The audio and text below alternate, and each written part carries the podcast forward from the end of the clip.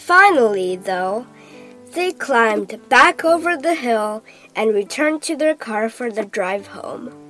For miles, while the kids chattered and the man drove, the woman sat in silence, surrounded by her flowers. Her smile was now one of contentment, and in her eyes was a faraway look. When they were within three miles of home, she suddenly shouted to her husband, Stop the car! Stop right here! The man slammed on the brakes. Before he could ask why she wanted to stop, the woman was out of her car and hurrying up a grassy slope with the boughs of lilacs. At the top of the hill was a nursing home.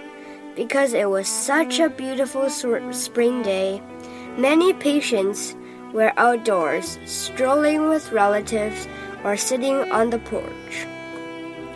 The young woman went straight to the end of the porch where an elderly lady was sitting in her wheelchair, alone, head bowed.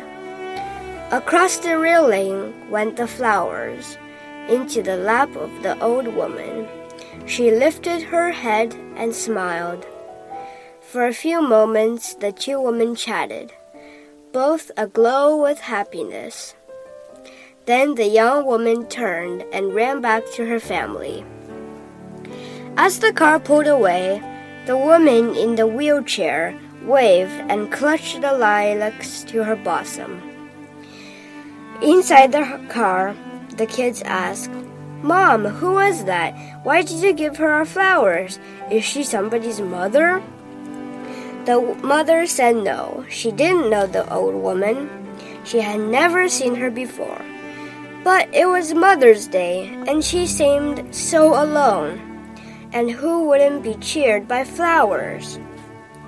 And besides, she added, I have all of you. And I still have my mother, even if she's far away. That woman needed those flowers more than I did. That satisfied the kids, but not the husband. The next day, he purchased half a dozen young lilac bushes and planted them all around their yard. And several times since then, he has added some more. I know, I was that man. The young mother was and is my wife.